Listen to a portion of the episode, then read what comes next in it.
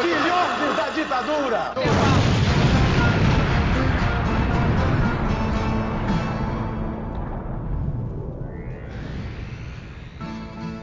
Está começando mais uma Rádio Metamorfose, aqui é o Caminhada Down, mais uma semana aqui com vocês. E aqui estou só eu e a Ju, nossa querida jornalista política, Júlia Guiar. Olá, queridos companheiros. Olha, eu confesso que eu dei uma pesquisada legal esse tema essa semana, tô super animada. Eu acho que a gente tem mesmo que falar sobre esse tema, ter solidariedade internacional, né? E vamos aí para mais uma pauta. Muito feliz de estar aqui neste programa mais uma semana.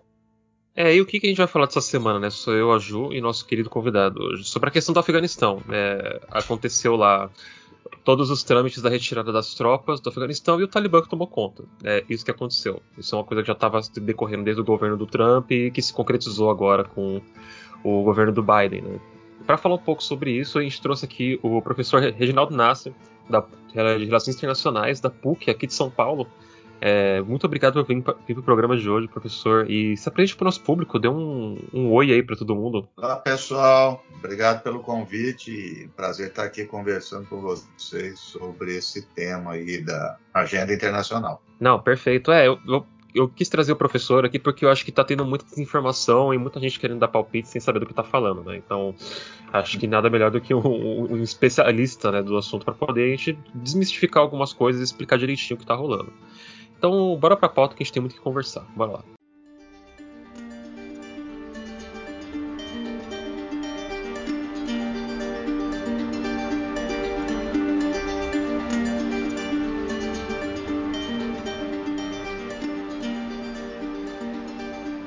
Professor, eu queria começar fazendo uma pergunta para ti, assim, que eu acho que é legal a gente dar uma contextualizada na questão do Afeganistão. É, acho, acho que até assim, como que ele chegou a entrar nesse ponto que ele está hoje, assim, né? Tipo, é, assim, ele, para quem não sabe, para quem não conhece o Afeganistão só por causa do filme do Rambo 3, eu acho que fica um pouco difícil da, da galera ter um, um, contexto assim, né? Uhum. Então, se puder falar um pouco pra gente dessa questão, até um pouco antes como é que era da União Soviética para lá, daí depois teve toda ali a questão dos Estados Unidos é, financiar os é, eu não consigo pronunciar o nome, provavelmente eu vou, eu vou que é, é, quem era antes do Talibã, né? Que eram os guerreiros Mujahedin. Isso, Mujahedin. Isso, perdão. É, eu sou péssimo para pronunciar esses nomes. É, e depois, né, todo, tem todas essas questões, né? Se puder dar uma breve explicação tá para a gente, né? Que a gente não... É, para entender o, o, o, Afeganistão hoje, é, o ponto de partida é a invasão do país pela União Soviética. A União Soviética sempre teve um, relacionamento com o governo do Afeganistão, que era um governo é, militar, o estilo do que a gente conhece tão bem por aqui. Né? Isso na década de 70. E a União Soviética tentando influenciar ali, eles vão. É, havia um partido comunista no, no Afeganistão, e a União Soviética apoia um grupo que dá um, um golpe de Estado e toma o poder né? um poder do Afeganistão. E aí a União Soviética, com esse Partido Comunista, ela tinha um, um projeto, vou falar aqui entre aspas, né, de é, civilizar o país, desenvolver, civilizar, é, modernizar, né, todas essas palavras é, muito bem conhecidas lá pela época. E durante esse processo houve uma resistência muito grande é, da população, é, só para vocês terem uma ideia, até hoje, 2021, 75% da população do Afeganistão é rural. Eu acredito que naquela época devia ser 80% a 85% da população. Então, é, essa ideia foi rechaçada por essa população é, rural, que também até hoje é constituída, na sua grande maioria, por comunidades, aldeias, onde impera a autoridade de líderes tribais, líderes comunitários, ou seja, é um país é, com autoridade política, econômica muito fragmentada. É? É. Então, é, houve uma resistência muito grande. Quando os Estados Unidos perceberam que é, estava havendo essa resistência, eles disseram: opa, vamos deixar de guerra fria para ter uma guerra quente. Essa, essa frase que eu estou falando está presente num filme que eu recomendo. É, aqui o título é Jogos do Poder, né, que é com Tom Hanks e a. Eu esqueci. Atriz famosa americana. É um filme que retrata essa, essa, essa época muito bem da resistência. Então, os Estados Unidos começou a enviar agentes da CIA, é, tudo disfarçado e de, depois assumiu formalmente. Inicialmente enviou agentes da CIA. Ó, esse, esse filme aí é de 2007. Tem o Tom Hanks, o Philip Seymour Hoffman, a Julia Roberts e Emily Blunt. Nossa, tem um, é uma, uma galera tá pesada. É. O, o, Tom Hanks é o deputado, chama Wilson, né? É, tanto é que o filme, em inglês é a Guerra de Wilson. Né? É, e eles passam a enviar armas, enviar dinheiro para esses grupos. Ah, o, isso é durante o governo do Jimmy Carter, final do governo do Jimmy Carter. Né? É, usa o Paquistão, então o Paquistão, que é um país vizinho, muito ligado ali, começa a influenciar, e aí há uma resistência muito grande, a guerra se prolonga, muito violenta, temos de número de mortes muito mais do que essa de 20 anos. A estimativa é que morreram um milhão e meio de afegãos e 10 mil russos. Mas, militarmente, os russos são derrotados e vão embora. Né? É, inclusive, alguns apontam que um dos elementos principais para o fim da União Soviética. Entra em crise e tal. É, então, a população, é, nesse, e nesse momento, alguns grupos, né, lá 90%, mais até 90% é islâmico, eles convocaram uma jihad. Né? A jihad, o que, que significa a palavra em árabe? No fundo, ela é uma a ideia de resistência. Né? Todo, todo ser humano, é, todo grupo social tem direito a resistir. Né? E a jihad é uma convocação de uma resistência internacional de todos os muçulmanos. E vários muçulmanos foram para lá, do Oriente Médio, Egito, Arábia Saudita, Iêmen, é, foram lutar, foram ajudar como assistência humanitária, foi todo mundo para lá. Né? E quando derrota a União Soviética, isso levanta a moral de todo mundo. Né? Quer dizer, é aquilo impensável alguém derrotar a União Soviética no campo, no campo de batalha. Né? Quando a União Soviética vai embora, é, os Estados Unidos viram as costas para o Afeganistão, o Ocidente vira as costas. Ninguém quer saber mais do Afeganistão, porque é, o objetivo era expulsar a União Soviética. Fez aquilo, acabou. Né? Nesse momento, então, aquela questão clássica, esses grupos que estavam unidos em torno de um único objetivo, que era expulsar a União Soviética, eles começam a lutar entre si e competir pelo poder. Né? O Talibã, já advento aqui, é, um, é, um, é uma coisa assim sui generis. Né? O jeito que ele começa, a rapidez que desenvolve. Porque durante um, um, numa aldeia lá muito pobre, o, o Mullah Omar, e Mullah, Mullah é uma autoridade religiosa na religião islâmica sunita, e no Afeganistão, Mular é alguém, vamos dizer assim, dentro da hierarquia deles, intelectualmente inferior. Mular Omar era muito pobre, veio de uma região miserável, né? E o Afeganistão, nessas lideranças tribais e tudo mais, cresceu uma figura também que lá chama Senhor da Guerra, Warlords. Né? São essas autoridades locais, mais que autoridade, tem quase um exército particular usam e abusam das pessoas, dominam. E um desses senhores da guerra estupa, estuprava as eh, meninas, adolescentes. O Mullah Omar e esse princípio muçulmano, ele tem um princípio, é, começou esse princípio rígido, moral, de eliminar né, um tipo de um justiceiro. E ele foi lá e matou esse cara cara todo poderoso. Ele foi com uns 30 caras, o Mullah Omar tinha lutado na, também na guerra, né? E a fama dele começou a crescer. Né? De 30 foi para 200 homens, sei o que. Então, em quatro anos, eles tomaram o poder do Afeganistão. Em 96, o Talibã chegou ao poder. É, só fica a região do norte, onde está a chamada Aliança do Norte, que era um grupo oposto que opunha ao, ao Talibã e que permaneceu lá. E eles começaram a fazer uma, eles faziam uma interpretação muito particular da Sharia, que é a lei islâmica, né? é, afetando a população em geral e mais particularmente as mulheres, proibido frequentar a escola, obrigando o uso de buca. O uso da buca faz parte do costume, mas eles tornaram obrigatório, né?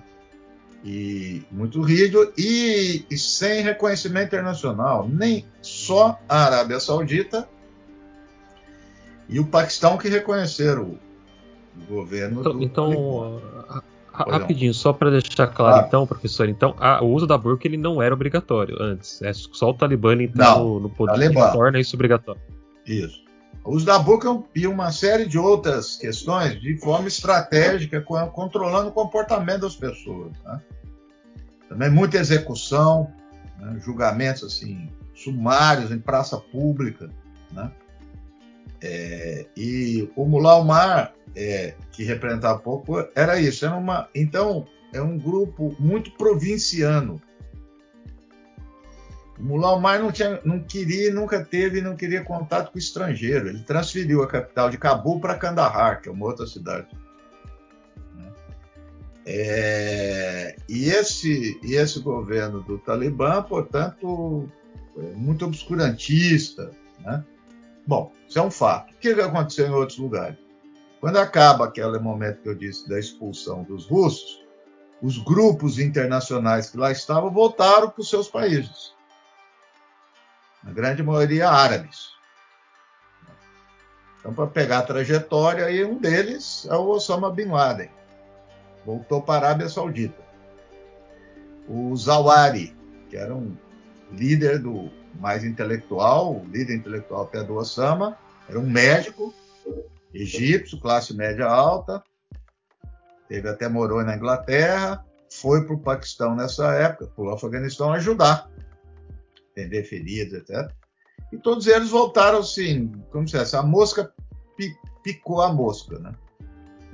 Quer dizer, essa ideia de lutar, de revoltar, e eles voltaram com uma crítica muito forte aos seus governos locais. Sim. Zawari, o governo do Egito é corrupto, não ajuda os muçulmanos, uma crítica política social. O Osama Bin Laden também, muita crítica à Arábia Saudita, e que era preciso ajudar muçulmanos e, e tudo mais. Né? É, ao mesmo tempo, aconteceu um fato que mudou tudo ali. É, houve a Guerra do Golfo. O Iraque invadiu o Kuwait e, e os Estados Unidos né, lidera uma, uma coalizão e ataca o Iraque e, e monta bases militares na Arábia Saudita. E o Bin Laden acusa o governo saudita de dar cobertura para os Estados Unidos os infiéis que ocupam a Terra Santa. E esses foram surgindo grupos, esses grupos islâmicos, que proclamavam, portanto, a jihad global. Então, a jihad, interpretação deles, tá? porque jihad é defesa. E eles diziam que para defender as terras santas justificava os atentados, ataque terrorista. Então eles inovaram também nos tipos de ataque, eram ataques simultâneos, com bombas, né? Começou a aparecer os ataques suicidas, não tinha até então. É, os governos do Egito, da Arábia Saudita começaram a prender, perseguir, eles fugiram para o Sudão. Os Estados Unidos pressionou, eles foram acolhidos no Afeganistão, voltou. Então o Talibã é, os acolheu, deu abrigo né, ao, a esses grupos. Em 98, há um, uma, uns ataques, matam centenas de pessoas em embaixadas norte-americanas na África. O Bill Clinton, presidente dos Estados Unidos, vai para a televisão e fala o nome do Bin Laden, que era, não era muito conhecido. Né? Até hoje eu acho que a Al-Qaeda agradece o, o Clinton. O Clinton diz assim: Eu estou enviando esses mísseis, Tomahawk, são os mísseis cruzeiro, no Sudão e no Afeganistão para ser, né, para setar, e não fala o nome da organização, porque ele nem, nem sabia que era Al-Qaeda. Lideradas pelo Osama Bin Laden. Bom, quando ele lança esses mísseis no Afeganistão, mata outras pessoas, etc., o governo talibã fica indignado de atacá-los lá. E o Bin Laden é, cresce a fama do Bin Laden. Tem um jornalista inglês que estava lá na época, ele fala que as pessoas a partir daquele dia ficaram conhecendo, falavam, puxa, se o, se o presidente dos Estados Unidos manda míssil aqui, né, esses mísseis poderosos atrás dele, ainda nem acerta ele, ele é muito poderoso. Então, as pessoas segurando cartaz do Bin Laden, e o Bin Laden surfou na onda. Eles começaram com também uma forma é, diferente, inovaram na comunicação. Né? Não, não, tinha isso. Eles começavam, a partir de então, gravar vídeos, né? na época VHS, enviava para as agências, o Correio eles mandava esses vídeos mostrando a ação. O Bin Laden deu entrevista para TV americana, Quer dizer, cresceu, cresceu a fama dele. Ao crescer isso também começaram a pressionar o, o Talibã, né? O fato é que aí veio o 11 de setembro, né? É, mudou é, tudo, sabe? né? Como? Mudou tudo, né, é, 11 de setembro. O que mudou, na verdade, a gente faz não foi tanto o 11 de setembro, né? Foi a reação ao 11 de setembro. O que, que acontece? Então, 18 caras atacam os Estados Unidos. Dos 18, nenhum é afegão. Então, os Estados Unidos começou com o argumento que eles se prepararam no Afeganistão. O que não era verdade. O líder do, do grupo morava na Alemanha, fez doutorado em planejamento. Teve até nota com louvor, o Mohamed Atta. Os outros treinaram pilotar onde? Nos Estados Unidos.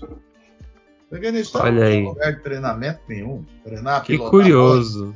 Que curioso, não, professor? É. Que, que, que, doideira aí isso. Eles... Até parece que...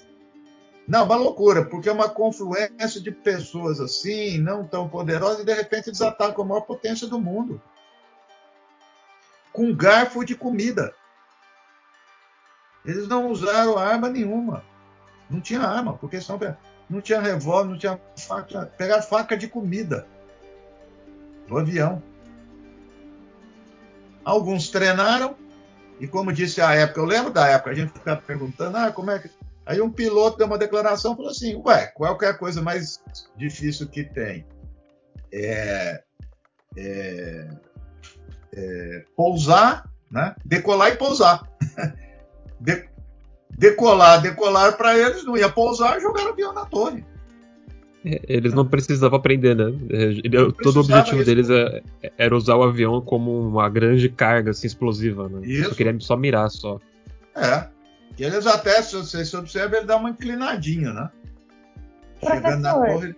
Oi.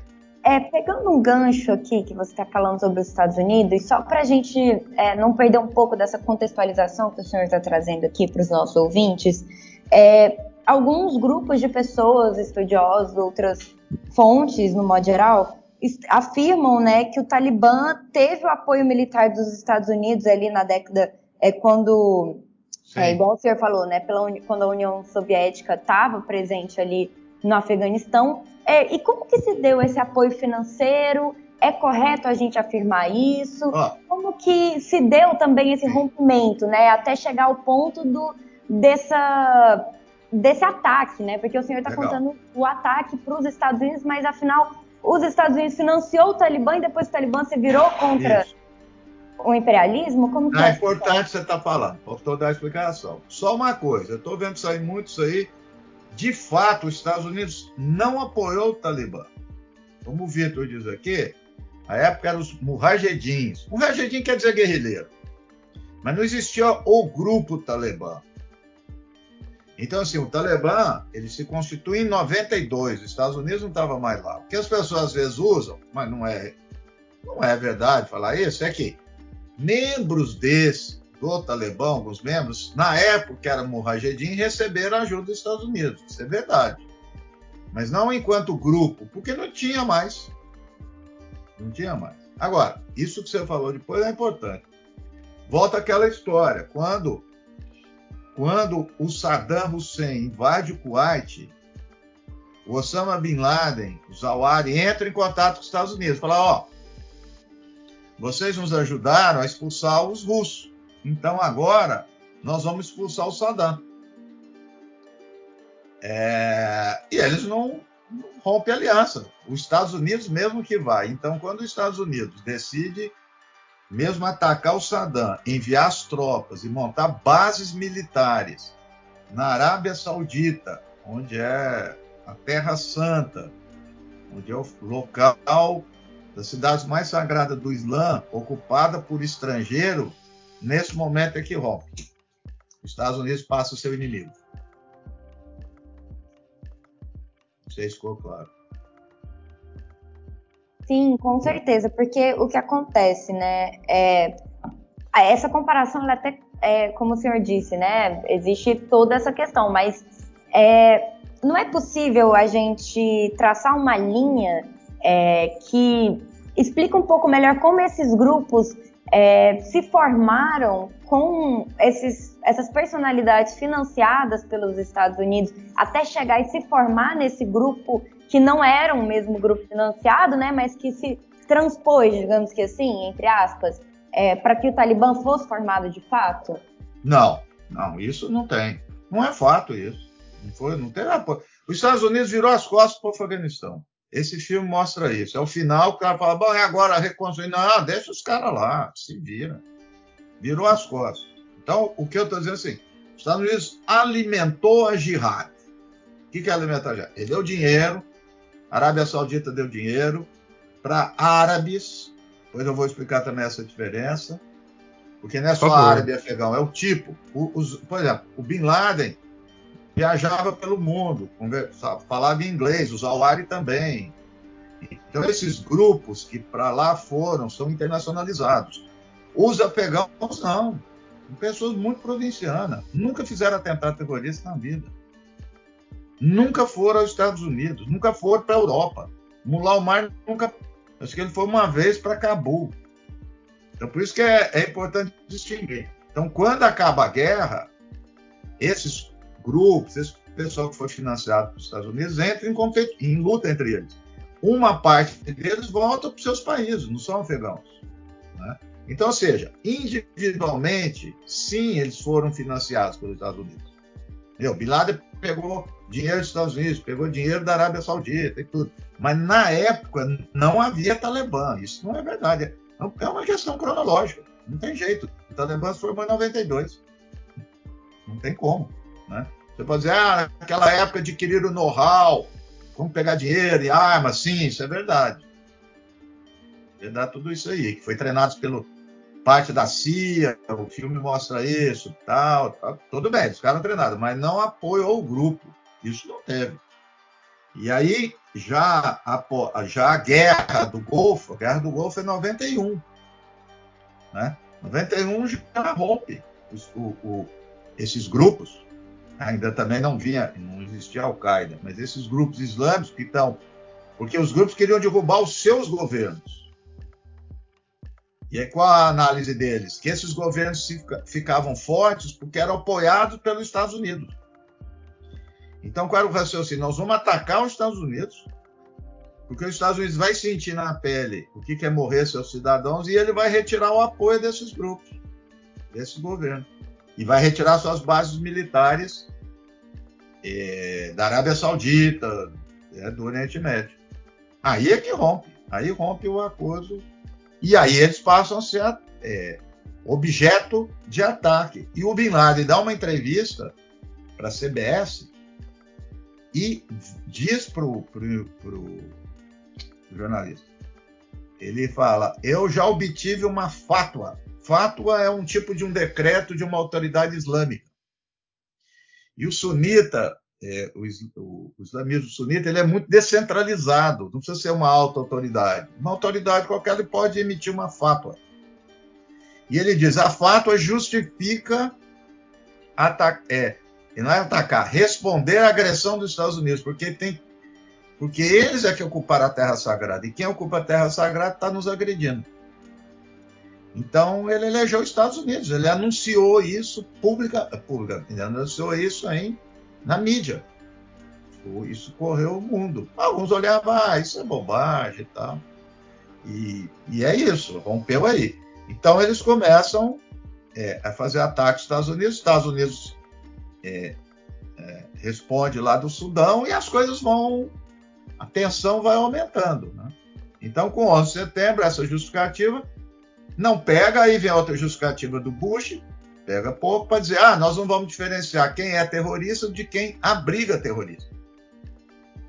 Porque o Talibã não atacou os Estados Unidos. Isso a própria foi formada uma comissão no Congresso americano para apurar tudo do 11 de setembro. E esse relatório está publicado, é público.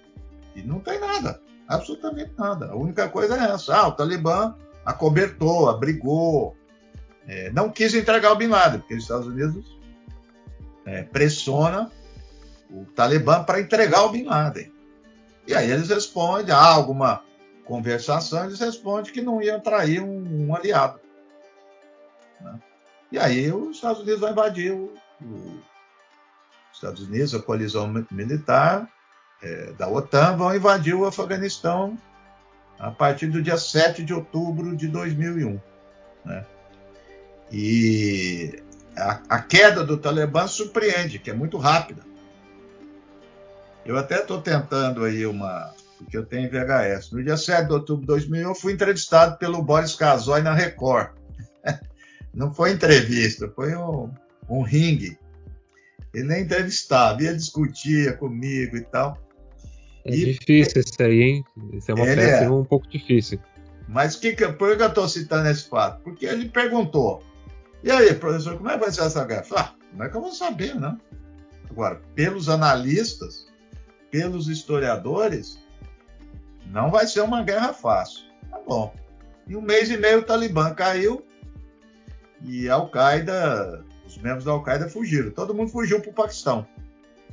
Aí eu liguei o jornal, o Boris Casoy falou: é, vem um professor aqui falando que ia ser difícil. Aí, foi fácil, os Estados Unidos ganham a guerra fácil. Aí, dez anos depois, eu encontrei com ele Ei, Boris, eu não lembro que eu falei isso, não. Agora eu queria encontrar e falar 20 anos, né? E voltaram. Então, um tipo de guerra, de guerrilha que eles foram fazendo. Eles ficaram é, escondidos no Paquistão, rearticularam é, então foi muito fácil. Então 2002, 2003, não tinha nem sinal do Talibã. Os Estados Unidos já deixou lá no, no, no Afeganistão, a palavra era pegada leve, a tática da pegada leve. Vamos deixar uns assessores, CIA, Força Especial, os afegãos mesmo cuidam disso. Mas deu muito dinheiro para esses senhores da guerra. Muito, milhões. Arma, comprando o apoio deles para derrotar o Talibã. E não precisar que os, né, que os é, americanos fossem para o combate. E muito bombardeio aéreo, muito, muita, muita bomba aérea, né? míssil, mas para não enfrentar no campo. E parecia tudo tranquilo. Aí, por volta de 2003, 2004, eles começam a aparecer, é, fazendo ações de guerrilha, né? E a partir de 2005, 2006, mais ou menos, e nunca eles tinham feito, atentado terrorista e suicida. E é o que tudo indica com a técnica usada por Iraque, porque as guerras foram casadas, né? Os Estados Unidos vai para o Iraque em 2003. E diz que está tudo tranquilo no Afeganistão, então ele vai para o Iraque. Né? E as coisas no Iraque vão complicando. É, e, e, depois no Afeganistão e fica mudando de uma para outra, né? É inacreditável. Mas a, aí aprenderam essa técnica da, dos atentados, dos IEDs, né? Em inglês, que é, é, como é que é? Explosivo é, explosão, é, bombas improvisadas, que são. Eles pegam um cano, parece um cano de água. Um cano assim, de PVC, assim, né? Tipo. Ah? Tipo É. um cano de PVC. Assim, Isso, né? e faz um tipo de lança-bomba. Chama IEDs. Isso aí vira uma febre, né? É, produção caseira. Eles fazem lá uma mistura de bomba e aquilo fura blindado, né? E aí eles começaram a, as ações tal. Os Estados Unidos começou a, a se tocar do problema. Isso é o final do primeiro governo Bush. Mas veja, o Bush é reeleito eles fazem um, todo um mise-en-scène, que o, tá, o Afeganistão está mudado, que está dando tudo certo, não tem mais atentado terrorista. Aí o segundo governo Bush, as coisas já começam a complicar. Né? E complicar, começa a aparecer, tanto é que ao final do segundo governo Bush, os senadores que aparecem mais críticos da guerra, quem são? Obama, Joe Biden e Hillary Clinton dizendo o quê? Dizendo o seguinte: há uma guerra, Obama fala isso, há uma guerra boa e uma guerra ruim. A guerra ruim é o Iraque, a guerra boa é o Afeganistão. E, e por que, que é boa nesse sentido? Porque é uma guerra onde está o terrorismo. O terrorismo não está no Iraque, está no Afeganistão. O Obama ganha joga tudo para o Afeganistão. Então, se tinha 7 mil, 8 mil homens americanos na época do Bush, o Obama vai para 70, 80 mil.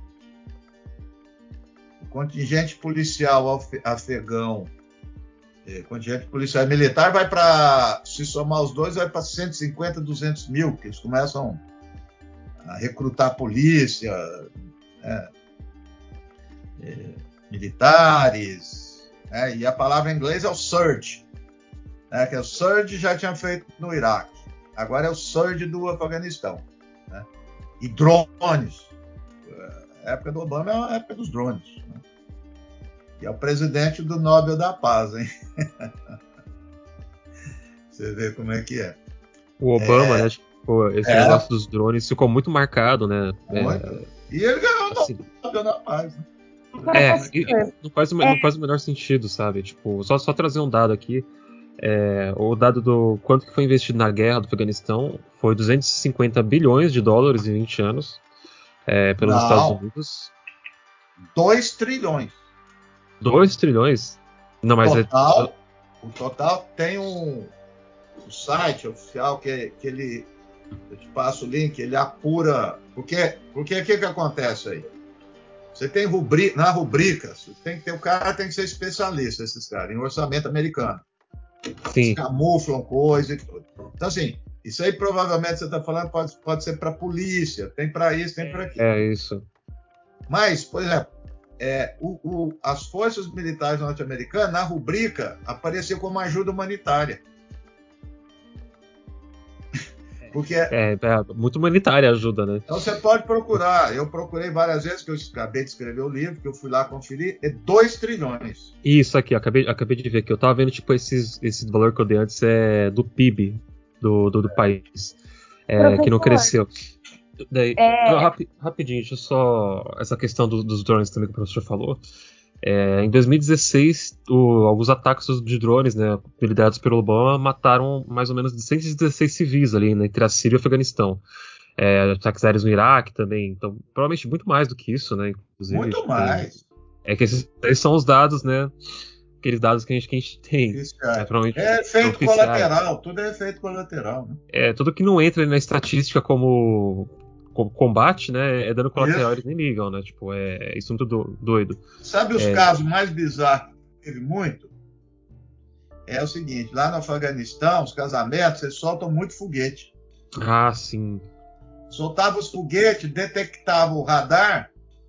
Um cara que estava manejando drone lá dos Estados Unidos, tá? Nem tá. Ele mandava um drone lá e mandava bomba. Não tava nem aí, Então, né? Não Professor, vê eu, nada, só vê bomba. É, eu queria entrar um pouco mais na, que- na questão de como que o Talibã se fundou na questão fundamentalista, né? Dessa, dessa, desse contexto, porque é, existe muito problema atualmente com essas novas notícias né, sobre o Afeganistão, das pessoas sendo islamofóbicas, né? Porque o Talibã, apesar de ser é, fundamentalmente islâmico, né? Existe uma diferença muito grande entre o islamismo, a religião, e o que o Talibã faz com essa religião, né? Eu queria que o senhor explicasse um pouco como que é essa base religiosa é, fundamental dentro desse grupo, né, terrorista. Como é, que eles ele... fundaram nisso? Ah, por, ele... isso, por isso você falou isso, eu faço questão de dizer todo mundo que é religião que menos importa, porque você Sim. mesmo disse, a Ku Klux Klan matava, se já mata ainda os negros, com a Bíblia na mão. Alguém, Não, pega as cruzadas. É, cruzado, estou falando mais, mais recente. Alguém propõe estudar a Bíblia para ver, para explicar o terrorismo da Ku Klux Klan? Não, né? Então, em sociologia, a gente estuda os atores, não as ideias. Então, em terrorismo, é, é a mesma coisa. Teve uma época que falava assim, o islamofascismo. Eu falei, não, pode ter fascismo islâmico, católico, é, ateu. Qual é o problema? É fascismo, né? então, essa coisa é terror. Ele, ele faz ações de terror. Mas, veja bem, vamos distinguir aqui. O, em termos de terrorismo, o Talibã só passou a fazer ações de terrorismo a partir de 2004, 2005. Uma coisa. Quando o Talibã foi governo, ele fez um governo repressivo. São coisas distintas. Execução sumária, reprimindo as mulheres, costumes, isso o quê. Então, tem governo repressivo, ditatorial e tem ações terroristas. São coisas distintas. E a ação terrorista apareceu depois na ocupação. Agora vai acabar a ação terrorista. Eles são governo. Acabou. Então, cadê a religião para explicar a ação terrorista?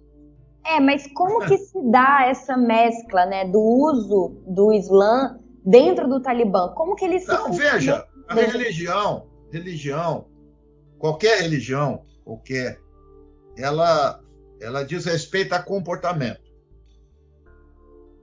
É, católico, protestante, qualquer religião no mundo budista, independente disso. Então, veja, se eu, se eu tenho o uso e a interpretação disso, eu passo a ter um controle na vida das pessoas. É uma forma de controlar, é uma forma de motivar, é uma forma de induzir a certas ações, é uma forma de interpretar. Porque, veja, no caso do Bin Laden, é muito diferente. Você chegar e falar assim: eu vou expulsar os Estados Unidos daqui por razões geopolíticas. A outra eu falo, eu vou expulsar os Estados Unidos aqui porque ele ocupou a nossa terra sagrada. Qual que vai motivar mais? Expulsou a terra sagrada de alguém ué, que vai lá rezar. Né? Quer dizer, ocupou lá. Então ela tem um sentido motivacional. Agora, é a, o ato de cometer o atentado é de alguém, de uma pessoa.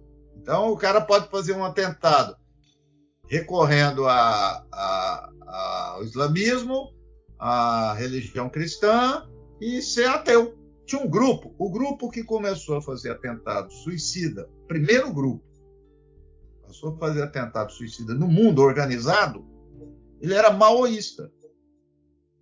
É os Tigres Tamil. Ateu. É, e, e aí, como é que explica?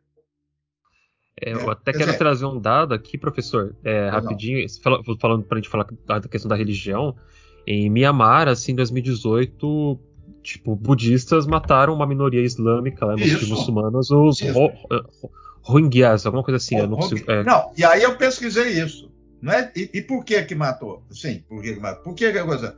Por acaso, esses muçulmanos, por acaso, moravam em terras onde estavam sendo desapropriados para passar a oleoduto. É, o motivo não é religioso. Que curioso.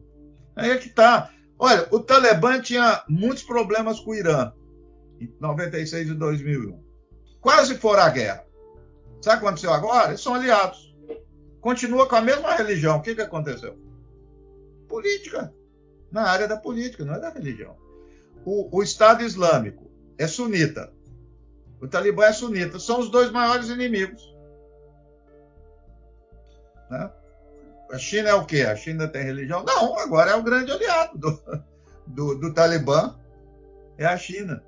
Então é assim, é, quando você coloca esses critérios de mudança, tudo, desmonta esse raciocínio, porque você tem que olhar na perspectiva histórica de mudanças, não, não bater numa foto fixa. Então ele vai usar a religião.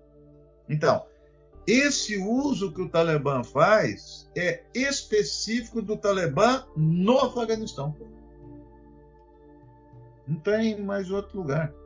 Sim, da, da, da forma como eles fazem. Então, eles vão.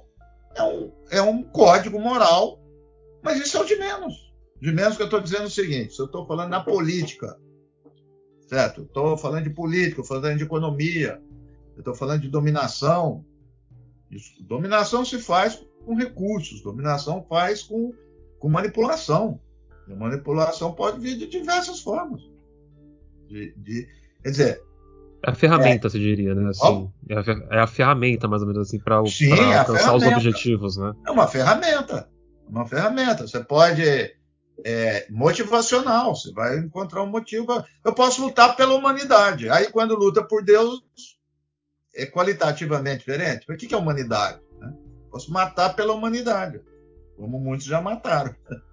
Então é isso. É, é não não se sustenta como uma variável, né? Quer dizer, como uma única variável. Então, se você você tem que analisar isso e o contexto. Né? Quer dizer, eles sempre foram muçulmanos. Por que, que uma hora faz atentado e outra hora não faz? Agora, continua a Sharia. O que, que eles estão fazendo agora? Pelo menos inicialmente. Moderando a ação. Por quê? Porque não são idiotas. Aprenderam com os 20 anos. Não é porque eles mudaram de religião. Não é porque eles mudaram a interpretação do Islã. Mudaram nada. Eles viram que se não tiver o mínimo apoio internacional, eles estão é, derrotados. Eles não vão repetir a experiência que eles fizeram de 96 a 2001. Então, já aproximaram da China e da Rússia. Duas grandes potências reconheceram. Posso dar um breaking news, então, aqui, que eu acabei de receber aqui, o Sim. professor? É, receber aqui do, do, jornalista Renato Souza. Talibã inicia caçada contra jornalistas no Afeganistão. Os insurgentes mataram parentes de um editor do jornal alemão DW, aquele DW News, né? após não encontrá-lo. Um outro jornalista foi sequestrado, assim como o diretor de uma rádio alemã. Um tá, mas a notícia assim parece que o cara teve um surto, uma um Covid para matar jornalista. Não, eu não estou dizendo de justificar, não tá? Sim, sim, sim. Assim, essas notícias sempre parecem, assim, de uma hora para outra o cara sai matando. Não, o que eu estou dizendo assim, tem alguma, alguma lógica política. Não quer dizer que isso é legítimo, mas não é de. Não tem nada a ver com religião. Tem alguma motivação, dizer, né? Eu tenho 1 bilhão e 200 milhões de muçulmanos no mundo. Aí eu vou explicar esse comportamento. Então não tem. Guardar as proporções, veja bem, quando aconteceu os atentados na França lá do Charlie Hebdo. Ah, os muçulmanos. Tá. Primeira coisa é o seguinte, é religiosidade. Por quê? Ah, porque eles gritaram Allah Akbar. É, então tá bom. Então se eu sair aqui na rua, ju, grito, Deus é grande, mata alguém, é o meu Deus. Não, não é. Mas tudo bem, vamos lá. Dois caras fizeram os atentados. Dois. Quantos muçulmanos tem na, na França? 6 milhões. É, já pensou 10% disso? Né, de 6 milhões a 600 mil. Já pensou 600 mil terroristas em Paris? Não, eram dois. É. E outra, naquele atentado, o que, que aconteceu? Um deles matou um cara que era muçulmano. O policial era argelino muçulmano. E aí? Alguém falou sobre isso? Não. Então, é, é a caixa, é o leito de, de Procusto. Na Grécia tinha um leito, morria um, um, cara, o cadáver era pequeno, ele esticava. O cadáver era grande, ele cortava. Então, assim, a explicação já está feita. Né? É só encaixar.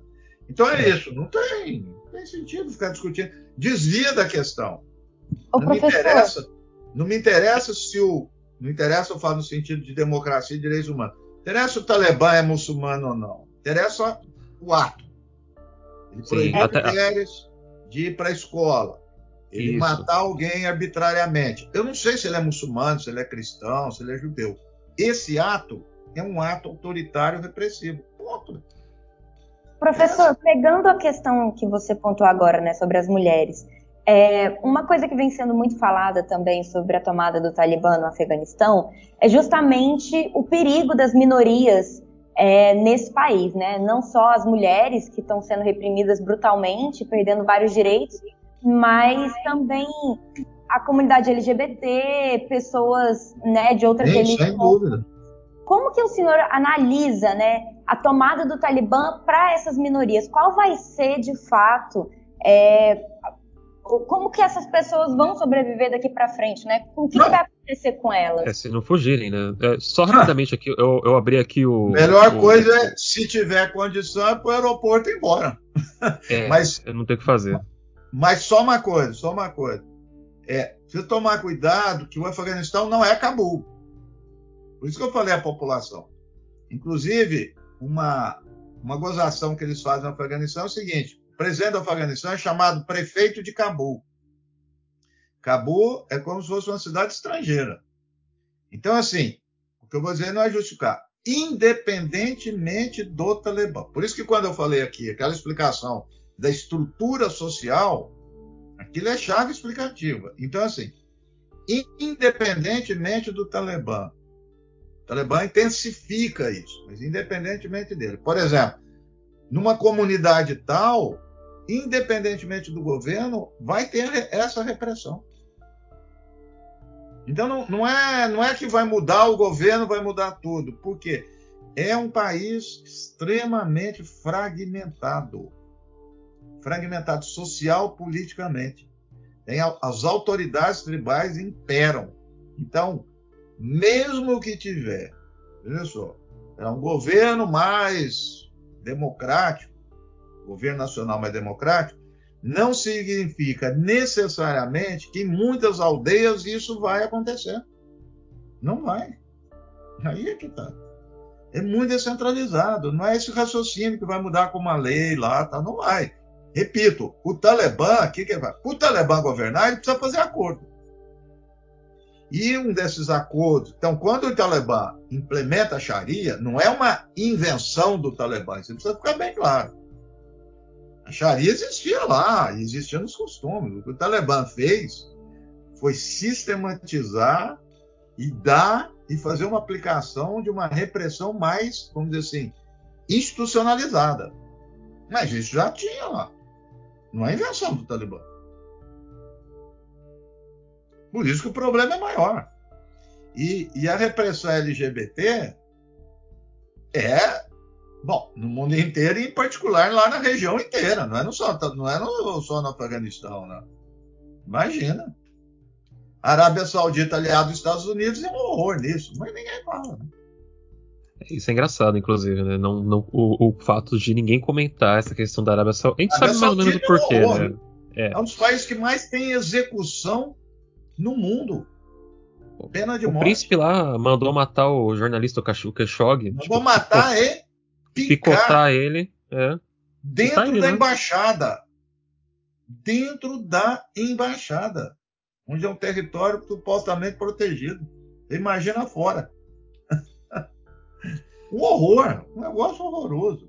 horroroso. É, então, então, então, acho que entra muito naquilo que o senhor falou, né? Tipo, a gente às vezes está tentando colocar, acho que talvez algumas. Eu gosto muito de falar de Jornada nas Estrelas, né? Acho que é uma das minhas séries favoritas. Eles têm a questão da diretriz, né, deles, que eles não interferem nas culturas é, de outros, de outros, outros mundos, assim, porque eles estão se desenvolvendo, assim, digamos.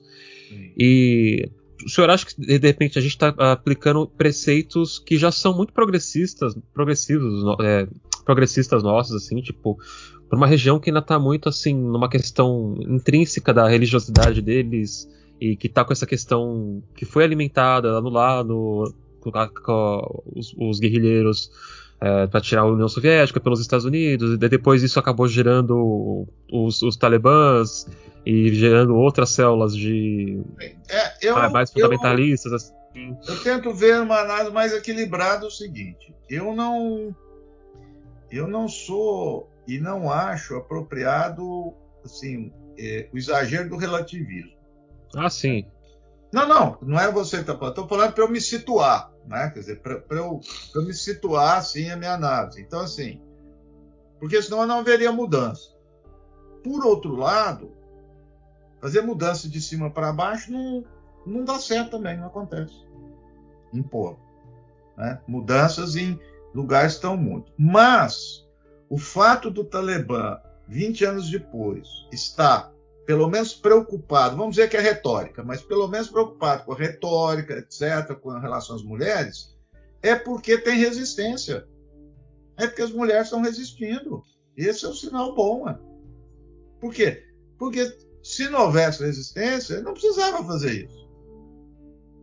Não precisava agora mandar falar com a jornalista, mandar recado não sei o que, comparado. Então, comparativamente ao que era, está tendo resistência.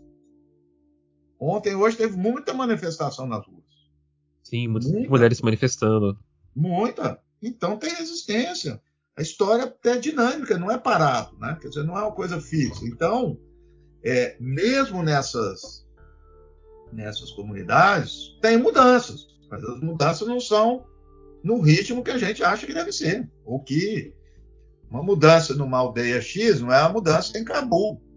São coisas diferentes. Completamente Não vai ser do dia para a noite, né? É, e de perspectiva social. Só para dar um exemplo aqui, num, num desses livros que eu li ano passado, a autora, é uma autora, ela fez umas pesquisas com mulheres afegãs. Né? Pesquisa em geral. E aí, é, é interessante isso, porque já o ano passado, as mulheres é, de classe média alta já estavam fugindo do Afeganistão. Então já se sabia que o Talibã ia chegar ao poder. Esse livro é do ano passado. Agora, as mulheres que das aldeias que são pobres, a perspectiva era outra, ela quer paz. Ela não quer um filho morto. Então tem uma entrevista de uma mulher que tinha quatro filhos tem com um. Ela fala, eu quero que esse filho sobreviva. Se for, se o Talibã chegar aí com paz, ok. Então, às vezes, a gente fica focando né, em coisas, vamos dizer assim, mais ideológicas, etc., que, que existe, mas a, para as circunstâncias das pessoas lá, na hierarquia de valores, tem alguns que estão falando assim: se eu sobreviver, tá bom. Então, essa mulher quer, quer que seu filho viva, que a sua filha esteja viva, não seja morta. Então, assim, ela está dizendo: puxa, se tiver paz, já tá bom, vamos um avanço. a situação é tão ruim nesse sentido. Então, a gente também tem que assim, ouvir um pouco né, que, qual a colocação é, dos atores lá. Né? Então, sem dúvida nenhuma, aquela debandada, aquele pessoal é, correndo, e com razão, é porque aquele perfil, né, o perfil de gente que mora na cidade, que mais urbanizada, cosmopolita, é um perfil que foi vítima do Talibã há 20 anos. Então tem razão mesmo, tem que correr mesmo, não tem jeito não. Agora, os outros que não podem nem correr e não têm aquela vida, é uma outra perspectiva. Cada um vai encontrar um jeito de sobreviver. Né? Essa é a minha questão. É, uma. É, as imagens que a gente vê dessa galera, desses, dessas pessoas fugindo assim, são desesperadoras, né? Inclusive. É, Tem a, agora. A gente vê aquela do avião, né? A galera se amarrou Sim. no avião e caindo do avião. Mas veja bem, sabe? A, Alguns intencional, outros não. Quando eu vi isso, então as pessoas estão ficaram preocupadas, o mundo com 5, 6, 7, 8, 10 pessoas que morreram caíram do avião. E as 300 mil pessoas que foram mortas nesses 20 anos? É. Ninguém Exato. falava, né? Ninguém olhava para o Afeganistão. Então, se não tem imagem do avião, ninguém fala. Ou os drones, né? Oi? Ou os drones, né, também, tipo, se então, ninguém tá lá então, pra, pra mostrar que o, o, drone explodiu um casamento de uma família então, inteira, né? Por baixo morreram 300 mil, fora de doença, de desnutrição. É uma mortandade. No Iraque, mais de 800 mil pessoas. Então agora, a, o pessoal resolveu ficar tocado com o pessoal que caiu do avião. Pelo amor de Deus, né? Tem uma... É tem uma frase que eles atribuem ao Stalin, ninguém sabe. É assim: é, morre uma pessoa, é uma tragédia. Morre milhares, é um problema de estatística. Né? Ah, 250 mil. Como a gente está vendo a Covid aqui, né? Exato, ótima observação, inclusive. Tipo, é, um, é um desastre de avião, morre 30, 40 pessoas, que, que a gente deve ficar consternado mesmo. Aí, pô, agora morre 500 mil, ninguém vê, né? Não vê, não tem, não tá filmado, não tá. Então, muito espetáculo, né? Muito espetáculo, né? Muita coisa da imagem da pessoa, não sei o quê. Mas é chocante. Tá um caos, tá um caos há 20 anos. Então, a discussão que eu, que eu, que eu entendo que deveria ser feita, mas ninguém nos Estados Unidos está fazendo, porque nisso eles consentem, é não é se deveria sair ou não do Afeganistão, se o Biden errou ou não, mas por que, que atacaram o Afeganistão no dia 7 de outubro de 2001? Aí é que está o ponto. Por que, que atacaram e ocuparam? Isso eles não discutem. Estão discutindo se deve sair, não deve, quando, como, por quê, né? É aí que está a questão. É, eu até quero trazer. Eu gosto de trazer dados aqui, professor. Sim, eu não, eu gosto também. Eu estou tentando lembrar é... de cabeça aqui. é, se não me engano, pelo, eu lembro de ter lido recentemente, é, o Afeganistão é uma das maiores reservas de lítio do mundo, é. inclusive, né? Sim. E uma coisa, é. uma coisa que a gente está vendo agora é a, a, que até aconteceu, tentaram dar o golpe na Bolívia, né? É, que é, é um recurso que vai ser talvez um dos recursos mais cobiçados aí, né? Na, talvez até mais do que o petróleo em breve pelo, é, eu, pela indústria, eu, né? Então, tipo... É, mas eu acho que tem que ter um equilíbrio nisso daí. Mesma coisa do equilíbrio. É, a gente tem que desconfiar de tudo, né? mas também tem muita coisa. Um, um, um americano, os caras falaram isso em 2010. Sobre, ah, o Afeganistão vai ser a Arábia Saudita do lítio. Sim. Então, acho que a gente deve investigar e ficar de olho nisso. Agora, colocar isso como um dado, um fato, não, não é, eu não estou negando nem afirmando. Eu não sei, eu não tenho segurança para falar isso. Porque não tem, não tem material para isso. Eu já li vários artigos, livros. Pessoas não falam isso com, né, com propriedade ainda. Ah, pode ser que tenha, alguém está escondendo? Pode, mas por enquanto eu não sei. Não tem como falar. Não tem dados, né? Dá não, para especular. Preciso, não, né? especulação tem. E tem sentido a especulação. Não estou dizendo que não tenha sentido mas é uma especulação. Tá. Professor, eu acho então que para a gente já já estamos conversando há um tempinho aqui, eu também não quero atrapalhar o horário do senhor. É, eu, eu, acho que a gente pode ir para acho que uma, a última pergunta do programa que eu quero fazer aqui, que é agora tendo em vista o que se decorreu, né? Tipo, talvez o senhor tem muito mais informação sobre isso nesses últimos 20 anos de ocupação do Afeganistão, é, todas essas, essas esses poderes, assim, né, se colidindo. E agora com o Talibã no poder, né, tendo essa fuga das pessoas de lá, as pessoas que sabem que provavelmente se ficarem lá o Talibã e vão, vão ser executadas ou presas, ou seja lá o que for, o que mais pode acontecer. É, apesar de a gente tá vendo que eles estão deixando gente sair, mas eles não parece que eles não querem conflito, né? Mas também é difícil você controlar é, milhares de pessoas, né? Então sempre, sempre provavelmente vai ter um ali que vai vai pesar a mão e é complicado. Vem tendo em vista isso, o que que a gente pode ver assim, o que que vai ser, sabe? O que que vai acontecer, o que que a gente pode esperar? Porque que nem o senhor falou, né? Eu queria até entrar um pouco nisso, acho que nesses últimos últimos 10 minutinhos se puder falar. É, sobre a questão da Rússia e da China, porque assim, o, a, pouca gente sabe que se não me engano, o Afeganistão faz fronteira com a, com a China. E ali ele, a China tem, tem, muita preocupação com a radicalização ali de é, Xinjiang, que tem, tem terroristas é, ali, né, que podem ser. Que, que tão... A China diz que é terrorista, né? É, eles, eles, falam, que são, eles falam que são terroristas. É, é o né? resquício do 11 de setembro, né? É. Mas já Daí eles... Por favor, é, a gente quer tirar, tirar, tirar, essas dúvidas aqui. E a questão da Rússia e tudo mais, né? É, então, assim, vendo, vendo essa perspectiva, o que, o que, esses países você acha que deveriam, deveriam ter feito? Assim, ele, eu, eu acredito que assim não faz sentido. Eu vejo algumas pessoas defendendo que a China talvez tinha que fazer a ação dela agora e ou invadir o Afeganistão ou ela tem que financiar células. Ela tem que, ela tem que financiar células é, socialistas agora no Afeganistão e a Rússia, não, não sei, sabe? Tipo, eu, eu, eu li coisas Sim, assim, qual, sabe? Onde é que você ideia. já viu a China fazer isso em algum lugar no mundo? Por que, não, que ela exato. vai fazer no Afeganistão? Então, é, é, é, isso que. Ué, a China quer comércio, capitalismo, que socialismo. Ué, Exato. A China tem interesse comercial, econômico, não quer se meter na vida do Afeganistão e não quer que metam na vida deles. Esse é um acordo. O, o embaixador chinês falou para o cara do Afeganistão: são os uigures, que são os muçulmanos na China. E tem uma base forte no Afeganistão. Aí o embaixador falou: como se é, vocês seguram esse pessoal aí. Não, vamos segurar. Não sei se vai segurar. É o pessoal que luta pela autonomia. É, quando você tem luta pela autonomia, ah, você vai ter terrorista? Vai, mas tem luta pela autonomia. Seria a mesma coisa. É, bom, você sabe, quando sempre acontece manifestação, você sai vai lá na manifestação. Tem 200 mil pessoas, 10 caras fazem um negócio, ah, manifestação é de bandeireiro. É a mesma coisa. Você tem luta pela autonomia, ok. Tem grupo terrorista? Tem. Claro, para a China interessa falar que todo mundo é terrorista. É uma coisa. China está interesse em relações econômicas é, com o Afeganistão, com o Talibã, ponto. A Rússia também, mas ninguém quer se meter nisso. Não quer meter. Para que ocupar? Ocupar só dá problema. Ocupação só dá problema. Se tem algo ruim, ocupar piora. É isso que é a demonstração. Não tem um lugar que você vai dizer, ah, olha nós aí no Haiti. O que, que aconteceu no Haiti?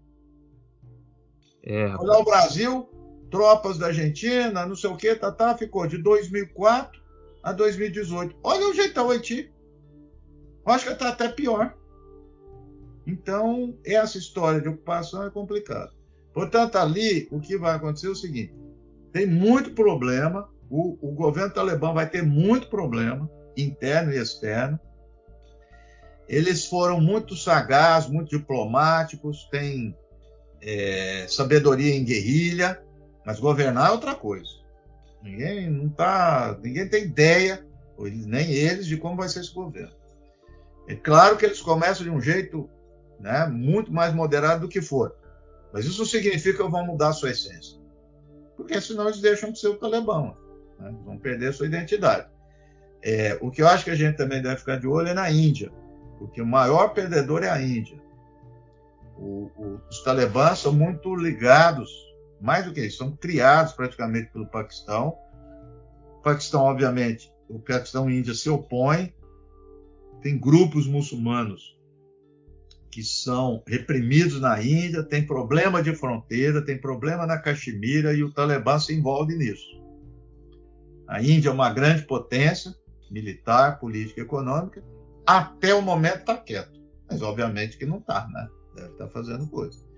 Então, vai ter, é, vão ter essas questões. Vão ter muitos grupos armados é, descentralizados na região do Afeganistão e do Paquistão. O, o Talibã vai controlar isso? Porque, repito, agora ele é governo. O Paquistão vai conseguir controlar? Ninguém sabe. E os russos não querem problemas na, com eles. Ponto final. Que a maioria dos países, o Irã também. O que o Irã quer? Ele não quer problema. É problema, quer se relacionar bem, tem influência lá, acabou. É isso. Não... Quem gosta de fazer intervenção, ocupar país é os Estados Unidos. É isso. Os outros gostam, não tem. É, alguns de proteção. Ah, a Rússia foi na Ucrânia. É, a Rússia fala, bom, aqui na minha, na minha fronteira, ok, mas em, fora da fronteira, ah, vai lá na, na Síria, sim, porque diz que os muçulmanos podem porque você tem, às vezes, repúblicas soviéticas, todas muçulmanas, que é ali um entorno. Então, a Rússia tem medo disso. Né? Mas esse é o cenário internacional. E, e o Talibã vai tentar modificar. Tem gente mais jovem na, na, na condução do Talibã. Mesmo os mais velhos mudam. Mas, repito, ninguém vai mudar a ponto de perder a sua características, sua identidade. Isso é uma lógica que perpassa todos os grupos, muçulmanos ou não. Quer dizer, o IRA na Irlanda mudou, mudou, mas mudou a identidade? Não. O ETA na Espanha. Então, assim, todo lugar você vai ter grupos é, que passaram por isso, grupos armados que chegam ao poder. A tendência é moderar, mas não é de modificar é, a sua essência. Né? Mas torço, mas não vai acontecer. Olha, nós estamos tendo essa conversa aqui. Você vai dizer o seguinte: daqui 15 dias todo mundo esqueceu. Escuta o que eu estou falando. 11 de setembro, não, agora é o Afeganistão. O Afeganistão durante 2002, 2003, que era uma coisa. Ninguém mais olhou para o Afeganistão. Meu programa lá de pós-graduação tem 20 anos. quase 20. Foi fundado em 2002. Deve ter tido o quê? 200 dissertação de relações internacionais. É, não tem nenhuma do Afeganistão. Então, é isso que eu estou querendo dizer. A gente chama atenção todo momento, depois todo mundo esquece. Né? E essa questão das mulheres, só para voltar, não significa que esses 20 anos estava tudo bem para as mulheres, não. Houve melhores. Houve. Para alguns grupos, houve avanço, houve melhores. Mas não estava assim, não. Muita violência ainda. Muita violência. Então, ou seja, é para dizer que o, que o Talibã é um problema para as mulheres, vai ser repressão, mas não é só o Talibã. Né? Essa coisa muito dispersa, muito fragmentada na, na sociedade é, de uma forma geral, né? sociedade afegã. Mas tem resistência, como todo tudo que tem na história de grupos sociais, todo mundo resiste. As mulheres estão vão estão chegando também num outro patamar. Não é fácil, mas estão lutando. É, inclusive, tem, só para finalizar, né? É, parece que o filho de um guerrilheiro lá que era contra o Talibã, ele tá formando uma resistência em um dos, dos estados ali ao redor, né? É, que era conhecido como Leão, de, de alguma coisa. Eu, eu, não lembro agora o nome do. Eu tava procurando aqui, só que eu não tô achando. Então, tipo, não é como se também não houvesse é, resistência. Mas essa resistência aí. confia, não, senhor da guerra. É um senhor da guerra. É um senhor da guerra, exato. É que nem você é, falou. Esses caras são horror. Tem é. um cara que é inimigo do Talibã. Ele chama Dostum. Procura aí pra você ver. Dostum. Vale... atrás pra ver o que, está acontecendo. Ele chama vale... Dostum. Vale realmente pontuar, né? Hoje saíram vários vídeos de protestos é, que estão acontecendo lá em Cabul, né? E muitas mulheres na linha de frente realmente lutando pelos seus direitos e assim a revolução será feminista ou não será, não é mesmo? Então eu acho é que é a solidariedade internacional, é, o apoio dessas mulheres, dessas minorias e o apoio democrático, né, para que essa, essa situação se resolva, né? É, eu sou plenamente favorável. A luta tem que ser internacional, não tem outra, em todos os aspectos. Só que a dificuldade é imensa. É, é, Mas isso tá tentando resolver isso há 200 anos, né, meu querido? E a gente tá aqui. É, e, é, e como tudo, né, nada é preto no branco, né? Que nem o professor falou, não é só o Talibã o problema da, da região. Ah, não é. é o... Você achou do Dostum? Eu, eu tô procurando aqui, acho que eu não tô sabendo escrever o nome dele. É, é... Dostum. D-O-S-T-U-M. Põe aí pra você ver. Ah, é Dostum, Abdul Rashid Dostum, político. Nossa, esse cara é ele, ele é, o, é opositor do Talibã. Vê aí o que, que ele já fez. Nossa, é, é, acho que vai ter que ter um outro podcast inteiro só falando desse cara que eu tô vendo aqui. Um assassino! Esse cara é um horror! Esse cara é uma coisa assim de louco. E ele tá desde 90. Desde 90 em na 2007, 2008, a estimativa é que era, se somar todos os senhores da guerra, eles tinham um contingente de 200 mil pessoas armadas. É isso. Problemão. Ele vai Nossa, enfrentar mas... o Talibã. Mas é isso. Entre o Talibã e ele não tem muita diferença. É, é escolher entre. Como eu, como eu afirmei aqui, o Mullah Omar começou a ter fama executando estupradora, que era o senhor da guerra. Olha aí. É. Bom, acho, eu acho que é isso, professor. Então, tá é, tipo, é mas, é, mas é isso mesmo. Pelo que você falou, é da história é, começou aí, né? É, daí foi agariando essa popularidade, cresceu e virou o que, o que é hoje, né? Então, Acho que é isso, professor. Muito obrigado por participar do programa de hoje. Acho que a gente tá tirou pra, muitas dúvidas, né? De, acho que deixou tudo bem explicado, assim, pro, é, para os nossos ouvintes. Então, muito obrigado mesmo. A gente vai. A gente ficou muito feliz com você ter aceitado participar do programa, do programa de hoje, viu, professor? Tá bom, muito, muito obrigado, professor. Foi bem esclarecedor todas as questões e eu espero que os nossos ouvintes e também todos nós possamos aprender cada vez mais sobre essa situação, né? Eu acho que é sempre assim, é uma só só concluindo aqui. Sim. uma fala geral, não é só para o Afeganistão. Eu, década de 80, é, de uma forma geral, é muito louco. Pelo menos aqui no Brasil, a gente se ligava nas questões internacionais mais do que hoje. Então, naquela época, os meios nem compara. Eu morava numa cidade do interior que o jornal só lia a Folha de São Paulo e o Estado e chegava duas horas da tarde. Mas ligava mais, era mais ligado nisso e, a, e o conteúdo era melhor. Hoje, com essa possibilidade imensa que você pode pegar notícia em qualquer lugar do mundo, eu sei porque, inclusive, com os alunos, as pessoas não leem jornal. Jornal, sim, pode ir na internet pesquisar. Não é. Então, é, precisa estar. E, e aí entra quando está na onda e depois some. Todo mundo falava das mulheres curdas. E agora? Sumiu. Ninguém fala mais. Então, é, isso, isso oscila muito, né? Muitas, eu estou te dizendo, eu não sei se dá um mês. Acabou o Afeganistão. Só se tiver atentado, aí todo mundo olha, quer saber. Se não tiver, ninguém olha. Não passa. O Biden caiu de popularidade. Logo, logo ele sobe de novo, porque todo mundo esquece isso aí. É assim, infelizmente. Mas tá bom. Então tá é. bom. Boa noite, gente. Boa noite, pessoal. É, lembrando que o, o Trump em 2000, 2020 matou o Soleimani e naquela época a gente pensou que ia começar a Terceira Guerra Mundial, né? Ninguém mais lembra disso. Ah, não, ia mudar a ordem mundial e a Terceira Guerra. dava risada. Quer dizer, tudo muda a ordem. Tudo muda a ordem mundial. Tudo. Boa noite, Depois professor. nada muda, é o oposto. Não, não muda. Não. O Soleimani. É, Acabou, verdade, ninguém lembra mais desse cara. Ninguém lembra mais do Soleimani. Eu lembrei por algum, por algum motivo, eu falei, ah, lembrei de um negócio aqui que aconteceu, que é exatamente isso que o professor tá falando. Que o Trump matou o Soleimani e ficou por isso aí. É, tá bom. É... Não, vai acabar, não sei o quê, vai ter guerra, não teve nada. É isso aí. Tá bom, então. Obrigada, professor. Obrigado, professor. Boa noite. Tchau, tchau. tchau. Só, só, mais uma. Opa. Sabe quem a gente vai esquecer logo, logo? Quem? Ah. Do Bolsonaro. Ai, nossa, Ai, por favor.